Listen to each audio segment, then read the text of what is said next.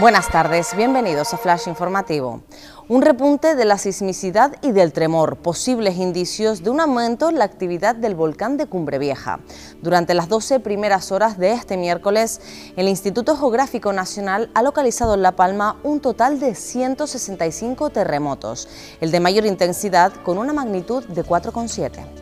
La incidencia de coronavirus en Canarias sigue al alza y supera la media nacional. El archipiélago roza el riesgo medio tras semanas al alza mientras las autoridades estudian nuevas restricciones. La Consejería de Sanidad notificó ayer 216 contagios, 82 en Tenerife y 4 fallecidos en las últimas horas. El gobierno canario quiere prohibir los vehículos contaminantes en el casco de las grandes ciudades. En 2030, el consejero de Transición Ecológica, José Antonio Balbuena, señala que esta postura está en la línea con la ley estatal. El objetivo es que los peatones recuperen el protagonismo, así como eliminar la contaminación. Santa Cruz presume de templo masónico en el Día del Patrimonio.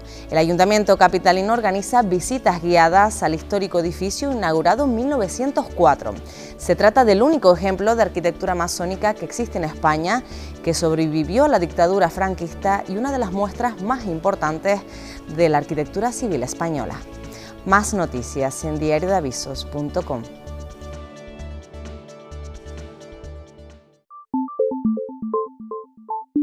you